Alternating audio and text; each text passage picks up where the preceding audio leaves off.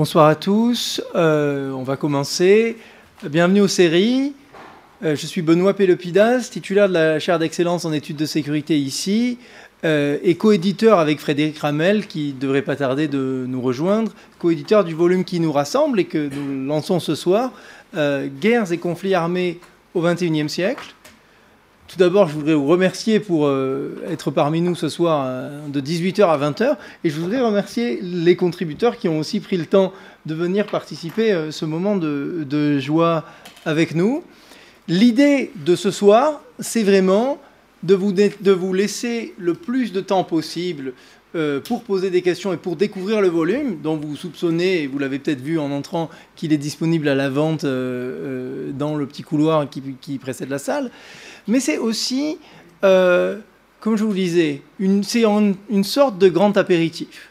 Donc tout le monde va vous présenter ce pourquoi on était enthousiaste à l'idée de travailler sur ce volume, euh, et moi le premier. Donc tous les euh, participants à la table ronde de ce soir vont vous présenter la spécificité de leur chapitre.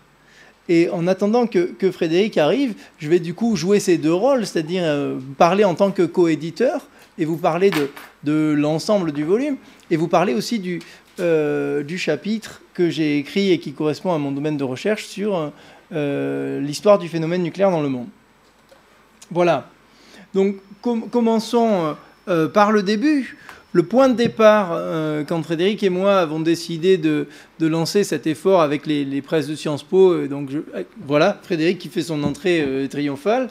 C'est en fait c'est comme dans les films d'horreur, il faut dire son nom trois fois pour qu'il apparaisse. voilà. Donc quand on a commencé il y a un peu plus d'un an maintenant, l'idée c'était de faire une contribution et de modifier les termes du débat sur la guerre. Et donc, modifier les termes du débat, ça veut dire s'engager d'abord de manière active dans ce débat sur la guerre est-elle en déclin Et si oui, comment peut-on le savoir? Le débat euh, académique se manifeste essentiellement comme ça. Euh, les déclinistes et ceux qui s'opposent à eux. Et en fait, avec ce volume, ce qu'on a essayé de faire, c'est deux pas de côté. Un premier pas de côté qui est de dire, mais et si la question est indécidable, alors quel est l'effet de cette indécidabilité? Si la question du déclin est indécidable, eh bien, ça peut vouloir dire que la guerre et les modes de conflictualité simplement se normalisent. Et donc, on est arrivé à l'idée de la transformation des formes de conflictualité, dont la normalisation est simplement l'une des formes. Et euh, Frédéric vous en dira davantage.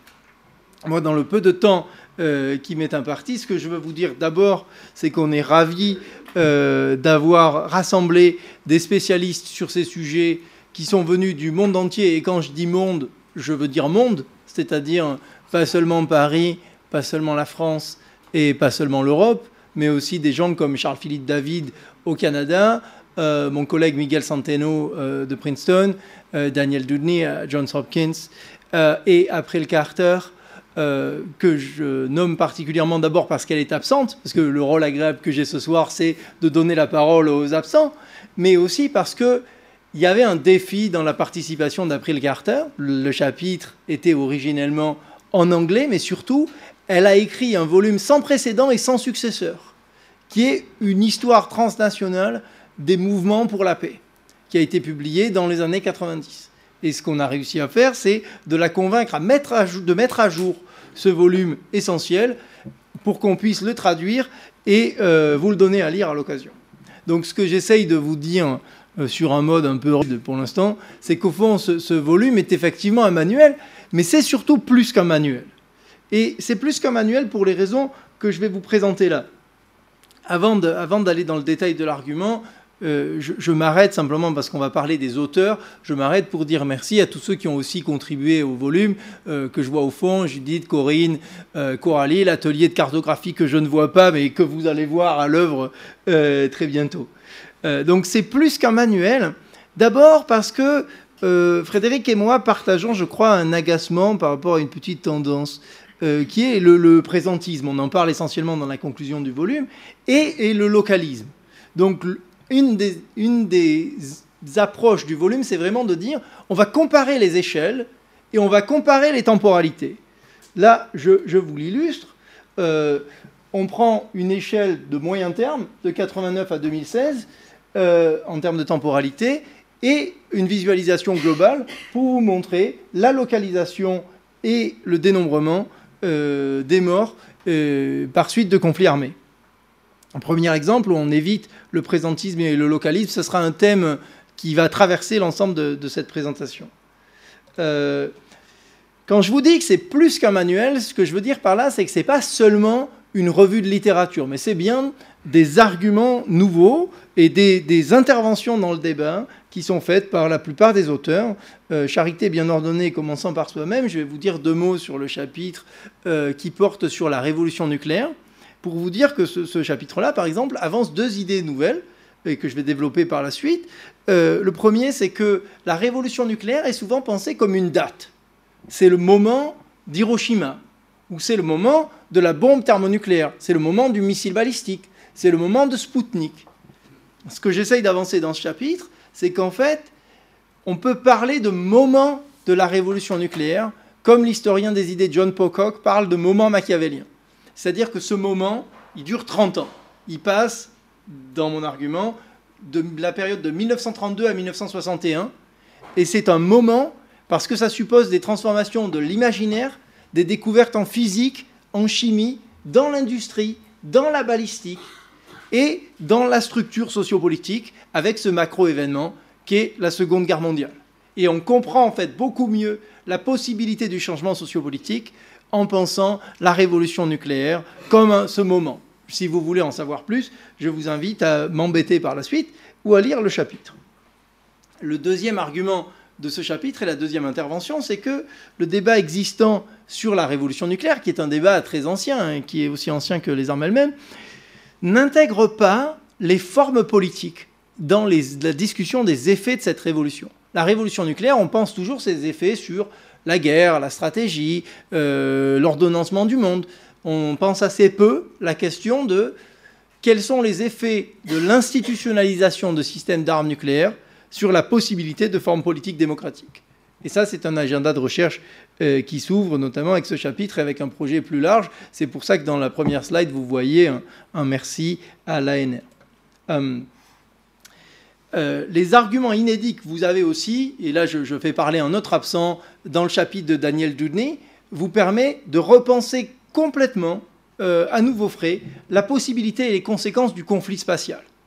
Ce que Dudney fait dans un chapitre où il résume des arguments qui vont être présentés sous forme de livre qui va paraître dans un an. Donc vous avez la primeur de ces arguments qui sont vraiment, à mon sens, fondamentaux et révolutionnaires. C'est qu'il dit, voilà, on a fait trois erreurs que les philosophes dans la, dans la salle euh, qualifieraient d'erreurs de catégorie. C'est-à-dire, on a pensé la fusée V2 comme le prélude euh, à l'âge de l'espace. Alors qu'il faut penser la fusée V2 comme le début de l'âge de l'espace, parce que ce qui la distingue, c'est précisément euh, l'effet de vitesse produit par la traversée de l'espace spatial. Ensuite, une fois qu'on a fait ça, on s'aperçoit que l'idée des armes spatiales, qui est toujours pensée sur le mode futur, devrait être pensée sur le mode présent à partir de là, les missiles balistiques, depuis le début des années 60, sont des armes spatiales. Et donc la maîtrise des armements dits nucléaires sont en fait essentiellement la maîtrise des vecteurs et la maîtrise des, armes spatiales déjà.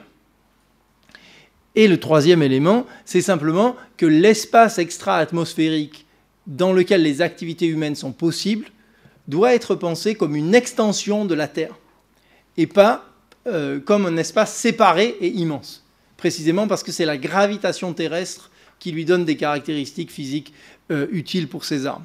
Une fois qu'on a fait ces trois déplacements, eh bien, on, permet, on arrive pardon, à comprendre le problème des débris dans l'espace, qui sinon nous échappent. On arrive à comprendre le lien entre la surveillance et le développement de la balistique et du questionnement sur les armes euh, dans l'espace. Et enfin, on arrive à penser à, à nouveau frais les potentiels de violence dans l'espace.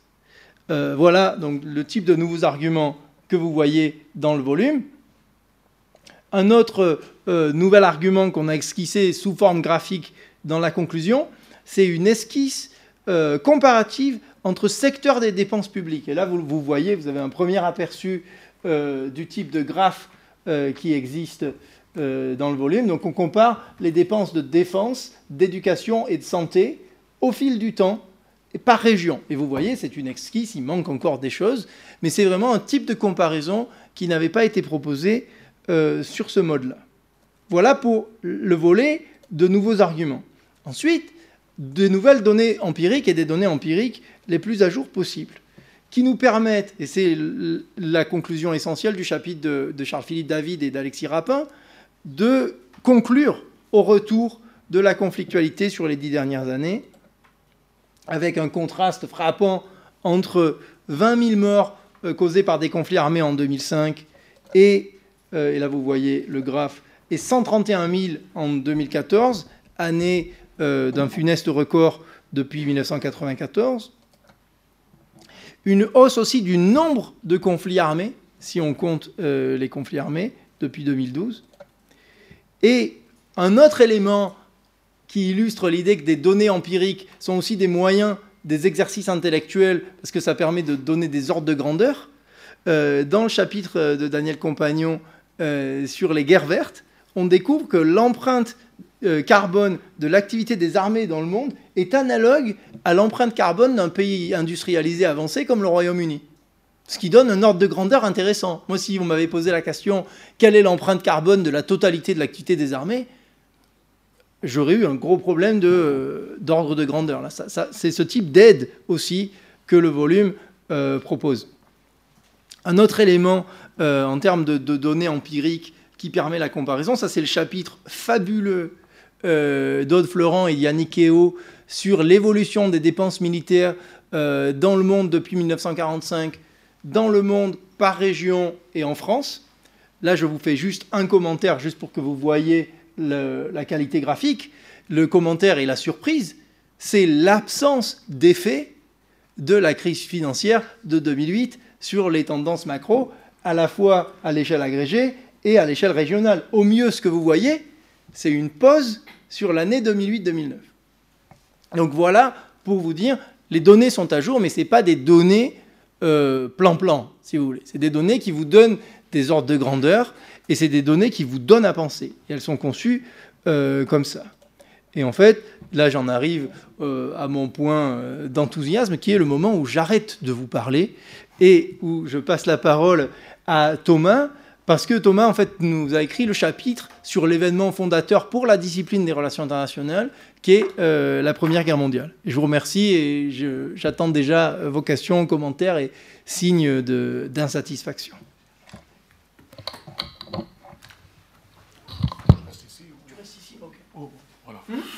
Donc, tout d'abord, merci Benoît et Frédéric euh, de m'avoir sollicité, de m'avoir laissé exprimer dans cet ouvrage.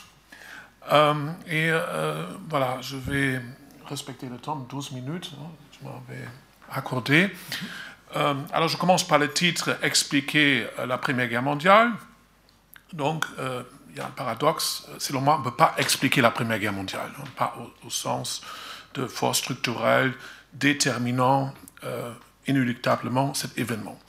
Donc ma démonstration va être euh, ici simplifiée. Hein. donc je vais vous exposer dans un premier temps euh, l'idée que la guerre n'était pas inévitable et que les, explications structuralistes classiques euh, ne marchent pas, en tout cas ne marchent pas dans leur forme déterministe. Donc je passe rapidement en revue l'explication marxiste puis euh, celle de social-impérialisme et euh, du réalisme. Et donc je vais proposer bien sûr dans un deuxième temps une autre interprétation qui consiste à dire que probablement les théories elles-mêmes peuvent être une course de guerre, notamment euh, la théorie de l'espace vital qui rappelle à certains égards euh, notre alarmisme dans notre euh, vision très catastrophiste de la Chine ou parfois de l'Inde ou d'autres puissances. Voilà, donc je commence d'abord négativement. Hein. pourquoi? Quelles sont les explications courantes et pourquoi elles ne marchent pas dans la forme déterministe. Je commence par, par l'explication marxiste. On, sait que la Première Guerre mondiale n'a pas uniquement formé notre discipline de relations internationales, mais aussi a donné lieu au développement de cette euh, nouvelle euh, théorie marxiste-léniniste euh, avec l'impérialisme comme stade suprême du capitalisme. bon, je vais être bref. cette théorie repose sur l'idée que le marché capitaliste était saturé à l'époque. deuxième prémisse, c'est qu'on est à la fin du 19e siècle dans l'ère post-colombien, on peut dire, donc les terres sont distribuées. Donc les capitalistes, s'ils veulent écouler euh, leurs produits, euh, s'ils veulent échapper à la surproduction, ils doivent conquérir des territoires et euh, nécessairement, ils vont, donc ces États capitalistes vont entrer en compétition militarisée avec des autres. Alors qu'est-ce qu'on peut dire à ce propos? Alors, un premier contre-argument, assez empirique, assez basique, euh, on sait aujourd'hui que le banquier, donc ils sont en théorie ceux qui devaient être les plus agressifs des éléments, les plus agressifs de l'impérialisme, étaient en réalité plutôt euh, pacifiques. Euh, on sait qu'en Allemagne, Rathenau ou Berlin avaient tenté de, de proposer des médiations entre l'Angleterre et l'Empire wilhelmien. Et euh, on connaît aussi les écrits de, de, Bloch euh, et de, euh, bien sûr, de Norman Angel, hein, donc ceux qui étaient proches de l'industrie, du commerce. Angel qui disait en 1913, la guerre entre nos nations ne se peut pas entre l'Angleterre et l'Allemagne parce que nos investissements sont trop importants, la guerre est une perte pour tous, et un an plus tard, voilà le désastre. en revanche, voilà, les choses sont plus nuancées pour le complexe militaro-industriel il est vrai que euh, ces complexes-là ont nourri euh, le nationalisme, a arrosé les associations, mais dans le processus décisionnel, euh, disons, en soi, le rôle de ces complexes a été plutôt minime. Alors, je passe à la deuxième interprétation, grande interprétation, celle de social impérialisme. Donc il y a la théorie que vous connaissez de scapegoat hein, euh, concernant euh, le cause de la guerre. On dit voilà la guerre, on, fait semblant de frapper euh, l'ennemi externe, mais on pense en réalité à l'ennemi domestique. Hein. donc la guerre peut faire taire les tensions internes. Et pour 1914, donc selon cette théorie, selon Arno Meyer, selon Wheeler en Allemagne, les élites euh, étaient devenues en quelque sorte euh, archaïques, donc en, décalage avec le mouvement industriel. L'Allemagne était gouvernée par des obéraux. pareil pour la Russie, n'est-ce pas? Là encore une élite beaucoup plus, on peut dire, réactionnaire l'Autriche-Hongrie, voilà, on a au moins trois puissances très, très réactionnaires. D'où l'idée, voilà, ces élites avaient euh, donc un intérêt à déclencher une guerre fraîche et joyeuse pour consolider leur pouvoir. Mais là aussi, on voit que le résultat objectif de la guerre, c'est quoi? C'est que les trois monarques ont perdu littéralement leur tête, n'est-ce pas? Euh, Donc, même s'il y avait subjectivement ces calculs, peut-être animer un patriotisme, c'était un échec et probablement la guerre, on le sait aujourd'hui, a plutôt favorisé la révolution. Euh, donc pas de contraintes, même si subjectivement il y avait de tels calculs. Je passe troisièmement euh, au réalisme, donc c'est un peu maintenant, euh, c'est vrai, hein, donc il faut malheureusement simplifier. Alors l'interprétation dominante de réalisme, c'est de dire qu'en 1914, les alliances étaient devenues rigides, donc on a deux blocs qui s'opposent, l'entente, n'est-ce pas, donc France-Russie, alliance depuis 1892, euh, et puis l'Angleterre depuis 1904-1907. Euh, et, puis l'autre bloc, euh, c'est bien sûr la monarchie duale austro-hongroise et puis l'Empire wilhelmien. donc c'est dans cette perspective, les deux blocs sont incapables d'imaginer une, une, alliance avec une autre États de groupement adverse, donc l'Allemagne ne peut pas s'associer à la France, et du coup, l'affaiblissement euh, d'un bloc ne peut pas être compensé par l'intervention d'une puissance tierce. Donc les deux blocs s'affrontent, un bloc euh, s'affaiblit, et du coup, euh, le bloc qui s'affaiblit, en espèce le bloc donc germano-autrichien, se dit il vaut mieux une guerre maintenant que plus tard. Donc c'est la logique de la guerre préventive. On trouve de tels calculs chez Molke et d'autres. Donc cette logique semble impeccable, mais en réalité, là encore, on voit que cette rigidité des alliances est peut-être avant tout une euh, perception faussée, c'est au moins mon argument, ou, c'est peut-être même l'alliance en soi une, une, valeur culturelle. Durant la crise de juillet, euh, le Russe euh, propose à l'Allemagne de lâcher la France. Donc, euh, Sassanov, le ministre des Affaires étrangères russe, dit au chancelier allemand si vous lâchez euh, l'Autriche-Hongrie, nous lâchons la France. C'est très sympa, n'est-ce pas?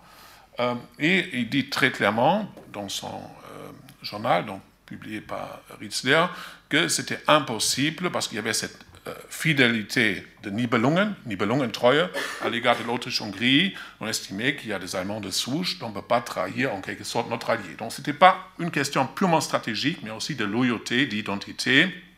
Et on peut ajouter que le positionnement de l'Angleterre était suffisamment ambigu. Euh, L'Angleterre aurait pu très bien faire autre chose, ce qu'elle a fait à la fin de la crise. Donc les alliances n'étaient pas aussi rigides que cela.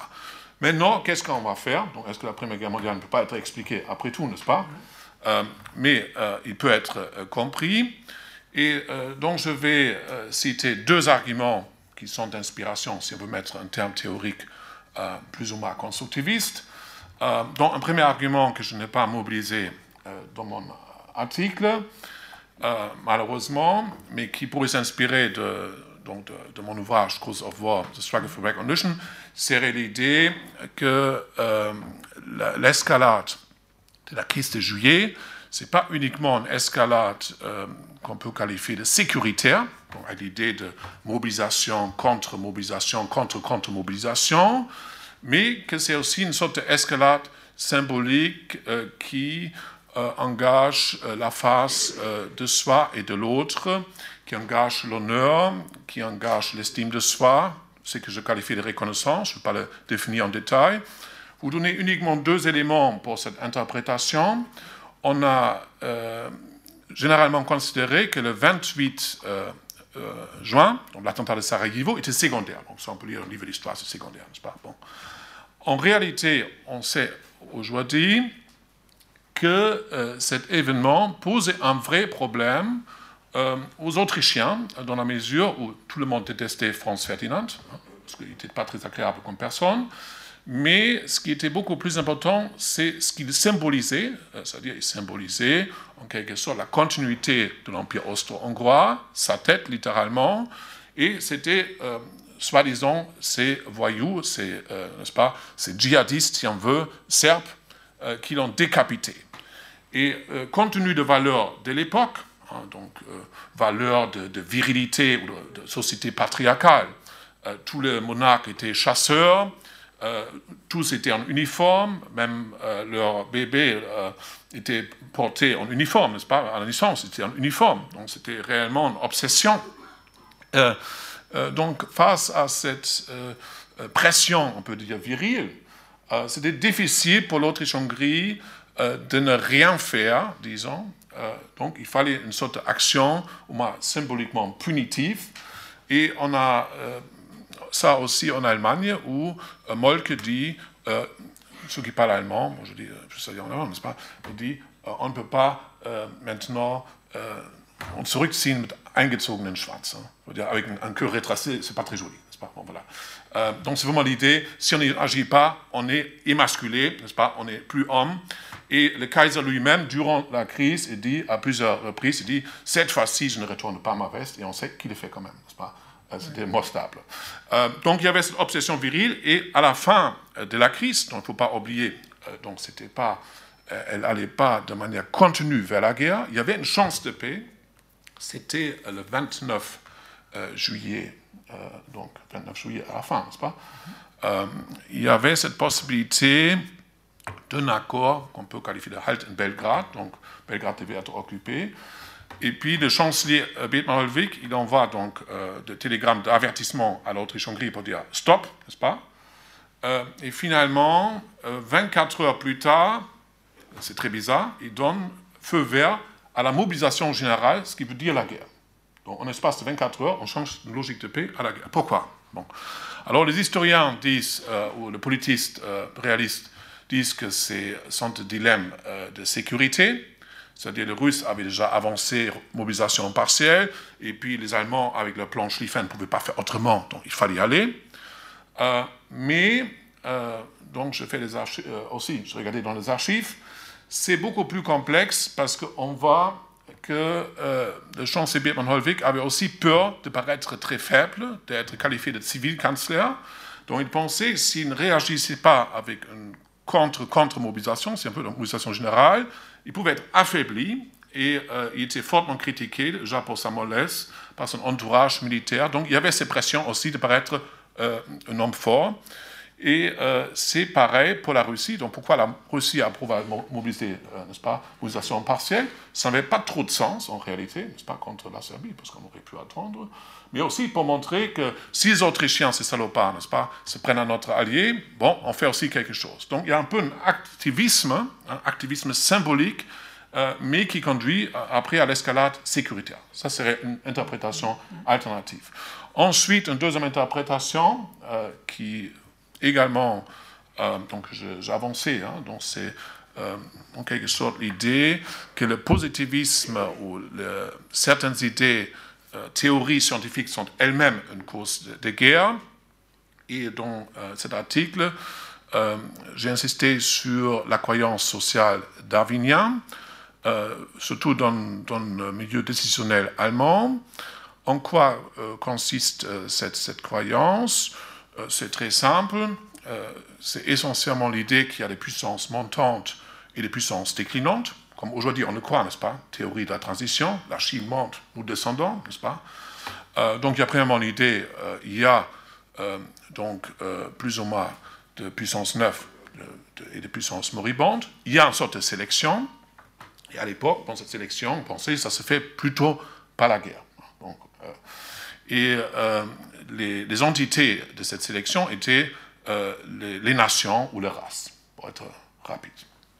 Alors, avec cette euh, idée, donc euh, j'ai étudié les décideurs allemands et, d'autres, certains étaient déjà obsédés par l'idée de l'espace vital, notamment le chancelier Bethmann Holwig, qui, avait lu Ratzel, et dans leur analyse, la Russie était la puissance de l'avenir.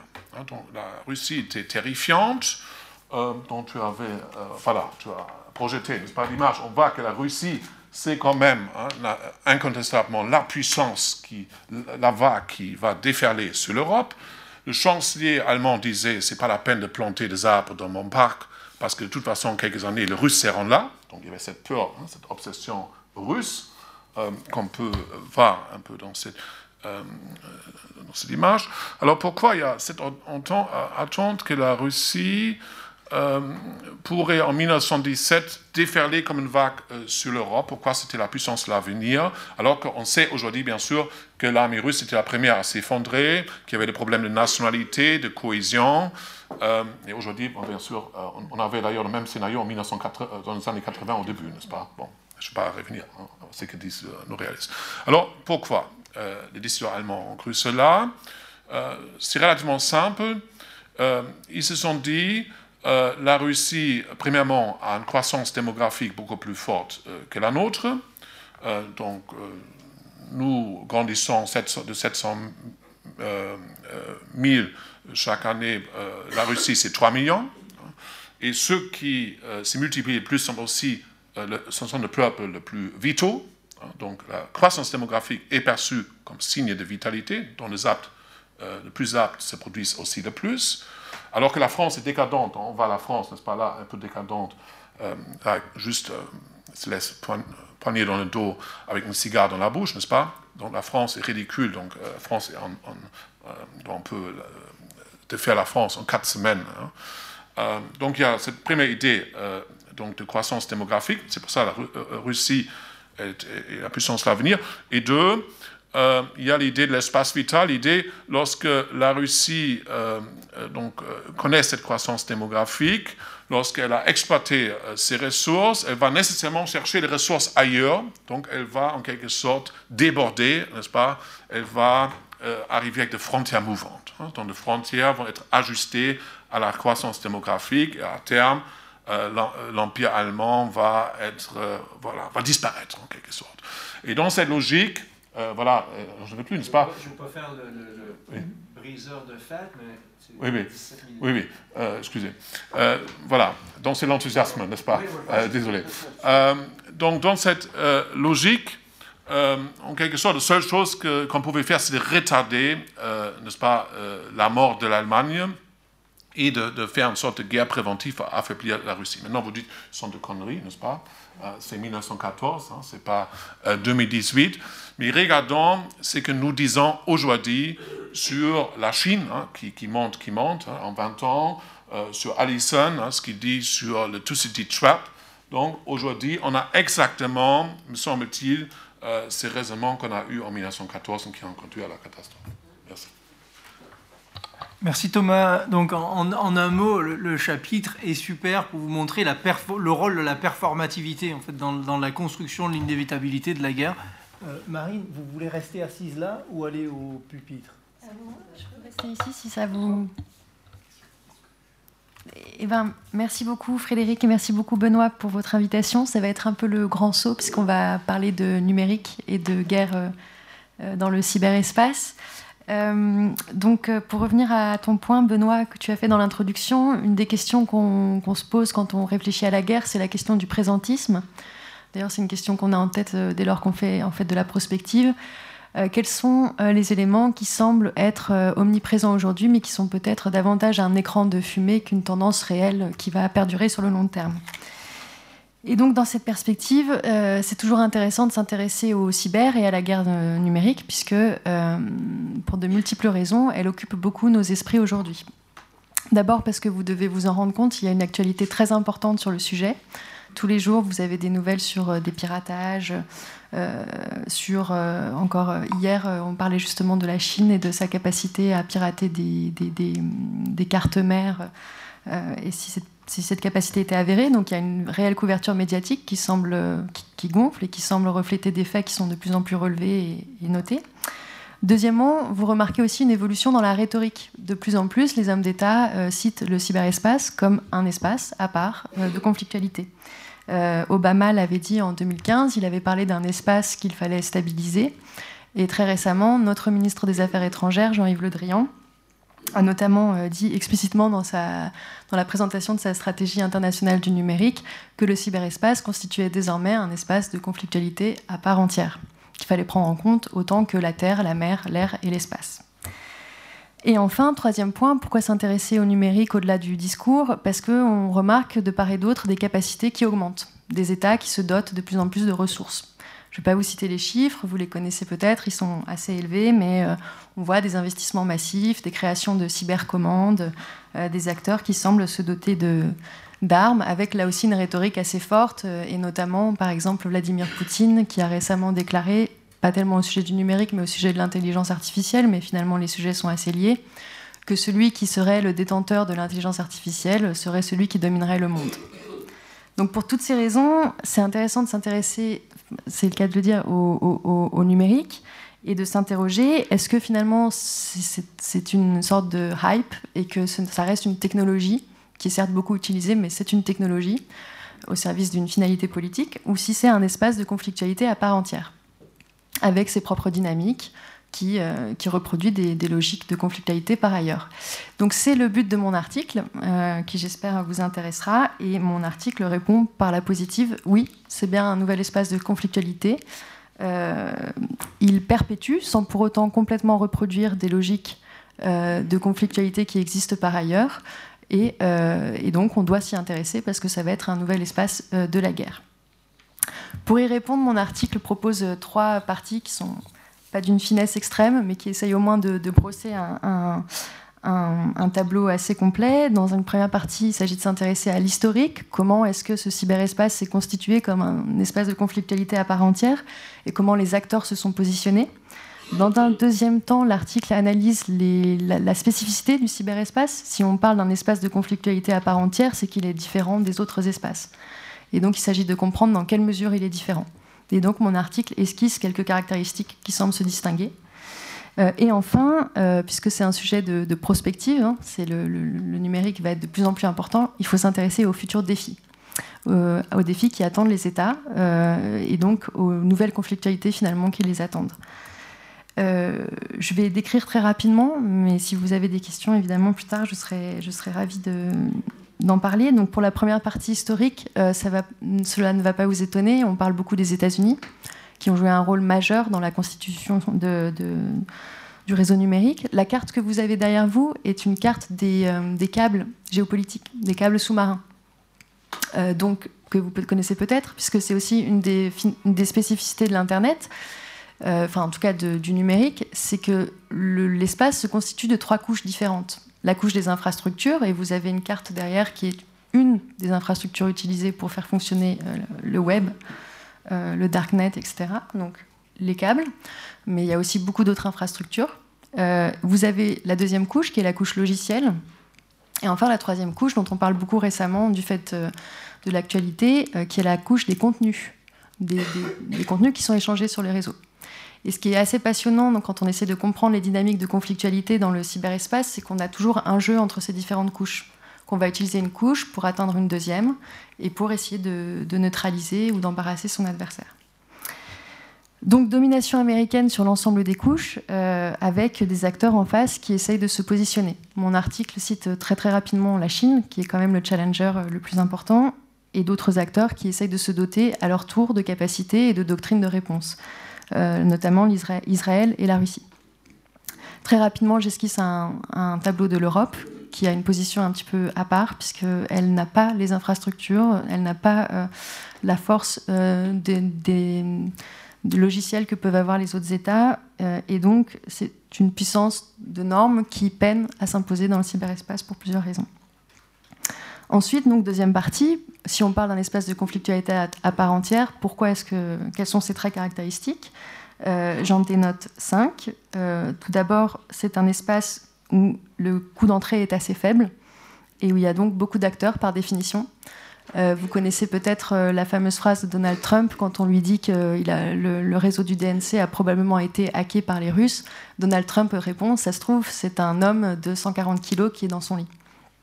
Et euh, c'est une phrase très triviale, mais qui a le mérite de souligner qu'effectivement, il y a une forme d'asymétrie assez importante, enfin plutôt d'une rupture d'asymétrie. On peut, euh, si on veut, euh, hacker euh, un, de grandes infrastructures, même si on est tout seul. Et il y a beaucoup de cas très connus dans l'histoire du cyberespace d'adolescents qui ont en fait réussi à rentrer dans des systèmes pourtant défendus et, faire un peu de mal. Donc c'est une des caractéristiques. La deuxième caractéristique, vous la connaissez probablement, c'est la difficulté d'attribution euh, qui, je pense, fait de cet espace un espace vraiment à part entière. Il est très difficile d'attribuer une attaque. C'est un mélange entre euh, un choix politique et, une analyse technique.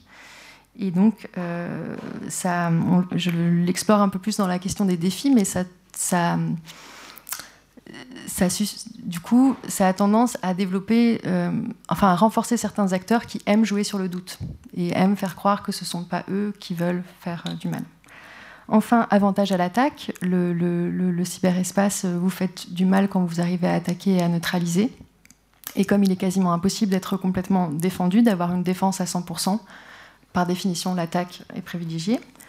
Euh, un autre aspect très intéressant, c'est l'omniprésence des acteurs privés. On parle tous les jours des GAFAM, Google, Amazon, Facebook, Microsoft, et de leur capacité à essayer d'influencer à la fois les normes, euh, à la fois euh, la construction des infrastructures, euh, leur capacité à, filtrer les contenus aussi.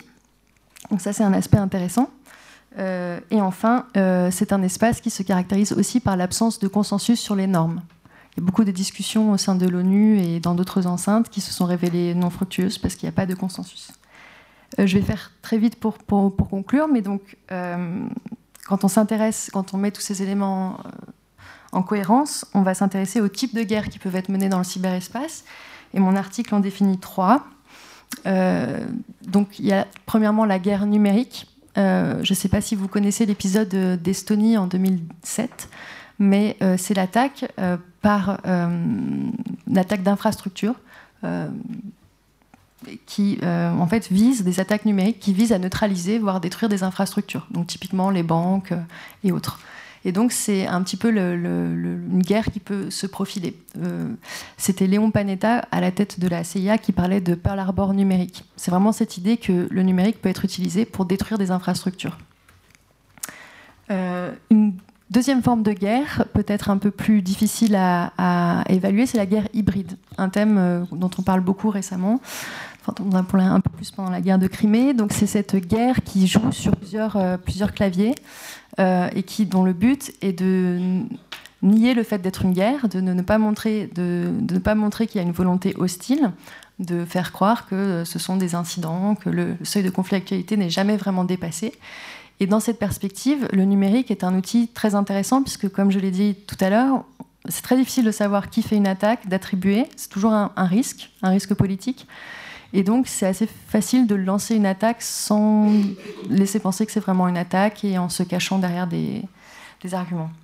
Et euh, donc voilà. Et la dernière type de guerre, on en a extrêmement parlé récemment, c'est la guerre informationnelle. C'est on utilise le numérique pour déstabiliser des États euh, et on les déstabilise euh, à des moments spécifiques qui touchent à, leur souveraineté. Exemple, vous envoyez des fausses nouvelles pendant une élection.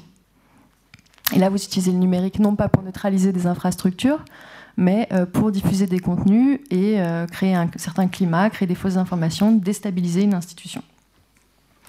Voilà, euh, l'article se termine sur les défis. J'en ai recensé trois que je vais décrire très brièvement.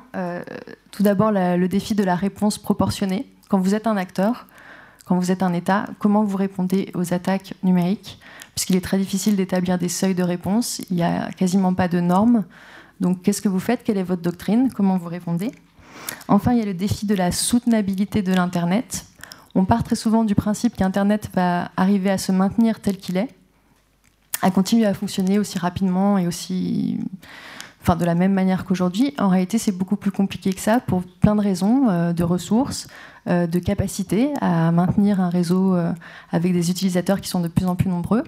Donc, quid d'un monde dans lequel Internet fonctionne mal ou, est très ralenti ou ne fonctionne que dans certains espaces? Euh, et enfin, le défi de la démocratie. On le voit avec les questions de guerre informationnelle, comment une démocratie peut répondre à ces défis sans devenir, pour être un peu caricatural, une dictature qui va censurer les contenus. Comment vous faites quand vous êtes une démocratie pour faire face à ces tentatives de déstabilisation extérieure? Bonsoir à toutes et à tous. Alors j'ai la difficile tâche de commenter ce visuel qui est assez, euh, horrible. Je m'en excuse. Hein. Euh, et d'ailleurs j'en profite pour remercier euh, en plus de, Benoît et, de Frédéric parce que imaginez notre plaisir d'être au sommaire de, ce bel ouvrage. je voulais remercier le, service de, cartographie qui, qui, est quand même parvenu à illustrer un article sur le renseignement et la surveillance, et je vous assure que ce n'était pas du tout, du tout gagné d'avance. Euh, voilà, et j'ai enfin la difficile tâche pardon, de, restituer euh, un article que j'ai écrit avec un, collègue euh, qui s'appelle Benjamin Houdet, qui ne pouvait pas être là ce soir. je voulais, pour commencer, peut-être revenir à l'origine de l'article et, l'ambition d'accoler ces deux termes, renseignement et surveillance, dans le même chapitre. Euh, l'idée de, base, c'était de restituer au renseignement, euh, ou en tout cas de tenter de le faire, sa juste place dans les conflits contemporains. Euh, en permettant tout d'abord une meilleure compréhension du périmètre d'action des services de renseignement aujourd'hui, donc on voit, Marine vient de parler euh, des guerres informationnelles, vous allez voir évidemment qu'il y a de nombreuses passerelles euh, qui se tissent entre les, entre les deux sujets. Euh, et puis aussi peut-être de comprendre comment ces bureaucraties du secret, qu'on appelle agences ou services de renseignement, sont inévitablement partie intégrante des démocraties libérales, tout en mettant évidemment à l'épreuve les principes sur lesquels ces démocraties se fondent. Donc c'était le point de départ. Euh, impossible de revenir sur la totalité de l'article. Euh, je voulais aujourd'hui juste développer deux axes qui me semblent sous-tendre la totalité de notre chapitre. Euh, d'abord, donc expliquer ce que l'on entend par renseignement au cœur des conflits et des conflictualités contemporaines, et puis ensuite tenter de, clarifier ce fameux périmètre d'action en essayant de distinguer les deux notions renseignement et surveillance. Alors premier point, pourquoi le renseignement est-il au cœur des conflits et des tensions contemporaine. Euh, vous l'avez sans doute remarqué, comme la guerre informationnelle, le renseignement est partout. Il ne passe pas un jour sans que l'on nous parle de l'affaire Skripal, du dossier russe, euh, de la tentative déjouée euh, à Villepinte impliquant probablement l'Iran, et j'en passe, les arrestations d'anciens agents. Le renseignement est partout. alors, ce n'est pas chose nouvelle, on en avait déjà beaucoup entendu parler sous l'ère Bush et pendant le mandat d'Obama. Euh, mais aujourd'hui, la façon dont les discours euh, parlent du renseignement semble indiquer une certaine transformation de l'environnement sécuritaire. Alors c'est toujours difficile de parler de transformation. Euh, on pourra peut-être revenir sur la nouveauté ou pas de ces formes de conflictualité. Mais en tout cas, euh, il nous semblerait, euh, à Benjamin et à moi, qu'il y a une certaine nouveauté dans ces formes et non pas dans les conflits en tant que tels. et l'une de ces formes nouvelles serait l'information warfare, qui est une, notion au cœur des doctrines de renseignement aujourd'hui.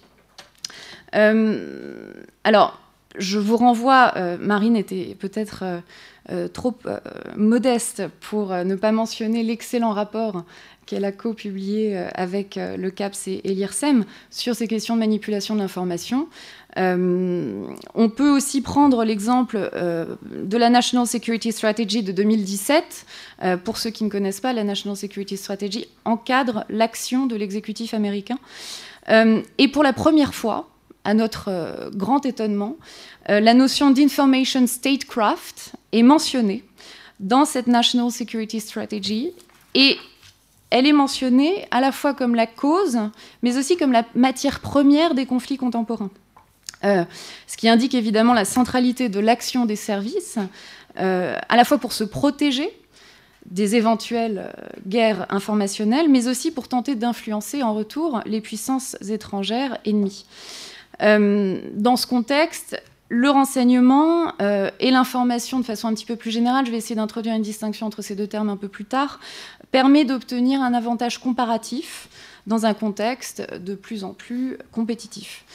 Euh, le deuxième élément qui nous semble expliquer peut-être euh, la centralité du renseignement dans les conflits contemporains, c'est alors justement pour sortir un peu du présentisme, bien qu'on ne revienne pas beaucoup en arrière, euh, c'est peut-être la fonction du renseignement qui progressivement se voit transformée euh, au sortir de la guerre froide, mais plus précisément euh, au lendemain du 11 septembre.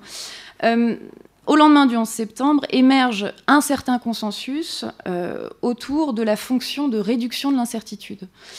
Et ça peut paraître assez ironique puisque on donne finalement aux agences du renseignement qui sont considérées par ailleurs comme euh, les, principales euh, coupables euh, de cet échec du renseignement qui a été le 11 septembre, on, lui donne, on leur donne pardon, la capacité de répondre aux nouvelles menaces dans ce nouveau environnement sécuritaire marqué par l'incertitude. Alors, cette centralité du renseignement se note notamment dans la multiplication de coopérations. Euh, on voit des coopérations bilatérales, multilatérales ou des, alliances spéciales se mettre en place, comme les Five Eyes, euh, l'augmentation euh, astronomique des budgets, et puis de nombreuses doctrines. Alors je ne vais pas toutes les citer, je voulais vous mentionner celle de la France. Le livre blanc de la défense de 2013 fait mention de la fonction de connaissance et d'anticipation comme première fonction stratégique euh, qui innerverait les autres fonctions de protection, dissuasion, prévention et d'intervention. Donc finalement, on voit que le renseignement, euh, dans ce nouveau contexte, euh, est reconnu comme un domaine essentiel de l'action des États en tant que domaine de la connaissance et non de la controverse politique, alors, je m'appuie là-dessus sur euh, une littérature du renseignement qui est dominée par les publications anglo-américaines, mais qui finalement sont traversées par des catégories philosophiques, des catégories de l'épistémologie. Quand on lit la littérature sur le renseignement, on est tout de suite frappé de voir les notions de vérité, euh, les notions de savoir sans arrêt mobilisées, bien plus que des controverses politiques. Et donc, cette période post-11 septembre aurait fait émerger le, renseignement comme point de compréhension des menaces contemporaines, au premier plan desquelles, évidemment, le terrorisme, mais aussi comme première ligne de défense des États dans un environnement sécuritaire qui se complexifie. Alors, ça m'amène à mon, second point, finalement. Qu'est-ce que le renseignement? Quel est le périmètre d'action de ces services de renseignement? Et comment essayer d'établir une distinction entre le renseignement et la, surveillance euh, Alors, quand on s'intéresse à cette distinction, je pense qu'il faut d'abord revenir à la période post-Snowden, les révélations de 2013, euh, qui ont de nouveau montré que le renseignement était un point de compréhension absolument central de l'évolution des, régimes politiques euh, à travers cette nouvelle problématique, j'ai nommé la surveillance. Alors, le problème quand on parle de renseignement et de surveillance, c'est que les, termes sont souvent confondus, utilisés indistinctement dans les débats. La multiplication de, films et de séries euh, qui donnerait à voir une certaine équivalence entre ces deux termes euh, n'aide pas à y voir plus clair, tout comme la multiplication des termes qui renvoient à la surveillance, bulk interception, mass surveillance, strategic surveillance, etc. etc. Donc pourquoi, selon nous, une telle confusion euh, On a dégagé trois grands arguments. Euh, alors, je, vais passer dessus assez rapidement, hein. évidemment, c'est précisé un peu plus dans le chapitre. Alors, d'abord, historiquement, euh, le renseignement est souvent présenté, à raison, comme héritier des pratiques de surveillance. Je vous renvoie aux excellents travaux de, Sébastien Laurent sur le sujet, la police secrète, les statistiques, etc. Deuxième élément d'explication, encore une fois, ce fameux environnement sécuritaire contemporain. la menace terroriste qui réémerge euh, sous une nouvelle forme après le 11 septembre, euh, et les nombreuses réformes du renseignement qui s'en sont suivies conduisent à une extension des capacités de surveillance et de collecte afin de détecter et de neutraliser des groupes non étatiques transnationaux potentiellement porteurs de menaces. Autrement dit, l'impératif d'anticipation, euh, qui est au cœur de la fonction euh, la fonction première, cette réduction d'incertitude dont je vous parlais avant, fait de la société un enjeu de connaissance. Finalement, toute question peut aujourd'hui potentiellement rentrer dans le spectre et dans le champ du renseignement euh, si celle-ci est construite et est constituée comme une problématique de sécurité nationale et internationale. Et enfin, peut-être un, troisième point euh, qui, est assez euh, récurrent dans, l'article, euh, un positionnement par rapport à une certaine littérature critique qu'on peut appeler les surveillance studies, qui tend à établir une équivalence qui nous gêne parfois entre les deux termes, où la surveillance de masse serait transformée en espionnage de masse et associée à une source de renseignement unique j'ai nommé le renseignement d'origine technique et digitale. Je vais vous montrer dans une seconde qu'il y a évidemment plusieurs sources de renseignement. Euh, et finalement, cet espionnage de masse n'aurait d'autres fonctions que le contrôle des populations. Alors, face à une telle confusion entre renseignement et surveillance, euh, je voulais juste rappeler ici quand on, regarde euh, la littérature du renseignement, quand on étudie dans le temps long ce que sont les, agences de renseignement, euh, on se rend compte que finalement l'ambition première des services de renseignement, euh, c'est d'abord la connaissance et informer la décision politico-militaire. donc c'est une ambition qui va transparaître dans ce fameux cycle que je vous ai mis derrière. Alors le cycle du renseignement, c'est une idée qui est formulée euh, juste après la, Seconde Guerre mondiale, au moment euh, où se constitue ce qu'on a appelé l'Intelligence Community aux États-Unis, euh, qui constitue d'ailleurs aujourd'hui un ensemble de 17 agences de renseignement. et, l'idée du cycle, c'est d'essayer de comprendre comment on va passer de l'information brute au renseignement potentiellement utilisable par les décideurs politico-militaires. Alors, on, a refait une version du cycle, mais il existe quantité de versions du cycle avec différentes étapes. Euh, mais là, pour essayer de, clarifier un peu, le début du cycle se trouve au niveau de la politique du renseignement. C'est le moment où les décideurs expriment un besoin. À partir de ce besoin, on va collecter des informations qui sont nécessaires à la compréhension de son besoin. Et cette collecte d'informations s'effectue à partir de deux, types de sources, des sources ouvertes et des sources fermées. Alors, vous voyez, on vous a mis en dessous, je ne sais pas pour ceux qui... Non, je ne pense pas que vous voyez. dans, les, dans les sources de renseignement, c'est les fameux in, take int, etc. etc donc, vous retrouvez évidemment l'imagerie, pour les sources fermées, l'imagerie, la technique, coopération internationale, le renseignement humain, etc. Les sources ouvertes qui constituent aujourd'hui 90% euh, des informations collectées euh, sont évidemment les médias, euh, Internet, le réseau d'ambassades, etc., etc., etc. Alors, après la collecte, on passe à la phase de traitement qui est parfois euh, jumelée avec la phase d'analyse. La phase de traitement, c'est la phase de vérification de l'information. Euh, c'est le moment où le renseignement est authentifié. Euh, puis on passe à la phase d'analyse. Là, on a décidé de séparer les deux puisque la phase d'analyse permet de catégoriser le renseignement. Autrement dit, il est considéré comme urgent ou non, important ou non, à transmettre tout de suite ou non, etc. etc. On passe ensuite à la phase de, dissémination vers les, décideurs politico-militaires. Alors on voit aussi qu'il y, a quelques passerelles qui se, créent euh, avec l'intervention de, Ronald un peu plus tard, puisque le renseignement est aussi utilisé dans les opérations de maintien de la paix. Très peu, mais c'est quand même le cas. Euh, et enfin, l'utilisation euh, qui renvoie euh, en fait à, la simple consommation du renseignement par les acteurs de politique étrangère, de défense et de sécurité.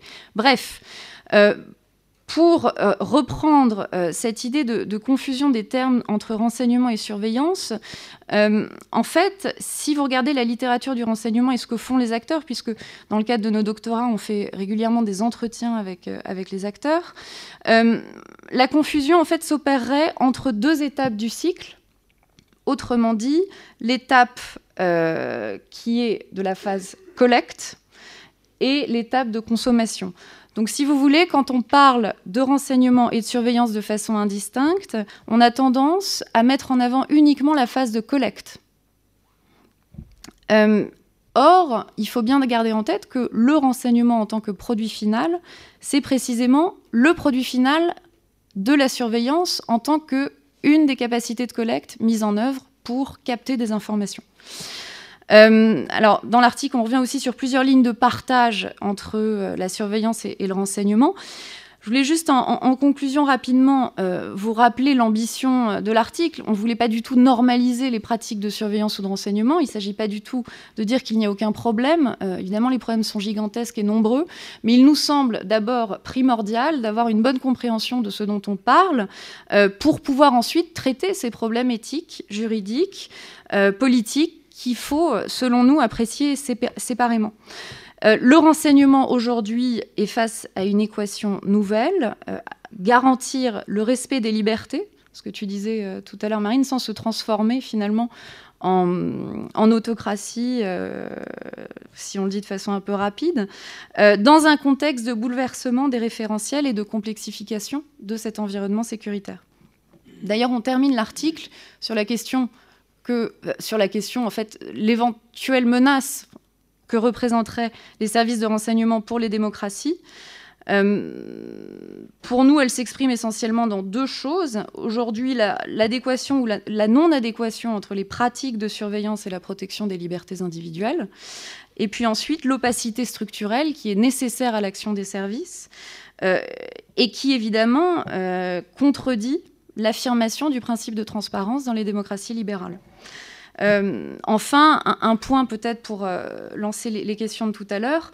Euh, nous pensons que cette, cette, question du problème que représentent les services de renseignement pour les démocraties tient plutôt à la nature spéciale qu'à la nature secrète des services de renseignement, spéciale au sens où ces services de renseignement sont autorisés légalement à agir illégalement euh, et, constituerait ce principe dérogatoire de l'état de droit euh, qui autoriserait sous certaines conditions l'emploi de mesures euh, et d'actions secrètes, voire clandestines.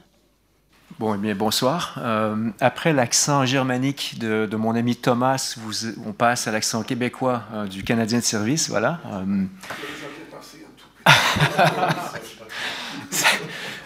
Je voudrais commencer par remercier Benoît et Frédéric d'avoir pensé à moi pour faire le, chapitre sur les opérations de maintien de la paix et la limitation des conflits. Euh, comme j'ai appris un peu tardivement qu'on devait présenter un truc euh, aujourd'hui, en fait, j'ai appris hier soir, comme tout le monde, je pense. Je l'avais appris la semaine dernière, mais c'était, euh, j'ai pas eu le temps de préparer grand-chose, donc je vais faire court, d'accord? Comme ça, ça laisserait davantage de temps aux personnes dans, dans, la salle pour nous, pour nous questionner. donc, comme je le disais, l'intitulé du chapitre est Les opérations de maintien de la paix et la limitation des conflits. Quand le sujet m'a été présenté, euh, j'ai un peu sursauté parce que la première idée qui nous vient quand on pense aux casques bleus, euh, c'est leur euh, difficulté justement à limiter les effets des conflits. En fait, quand on, y regarde de plus près, on se rend compte que finalement, sans les casques bleus, je pense que la situation mondiale serait bien davantage dramatique que, celle qu'on connaît maintenant. Donc, je, je, vais essayer de vous présenter rapidement qu'est-ce que, le, maintien de la paix, quels sont les casques bleus et qu'est-ce qu'ils font, et qu'est-ce qu'ils ne peuvent pas faire aussi.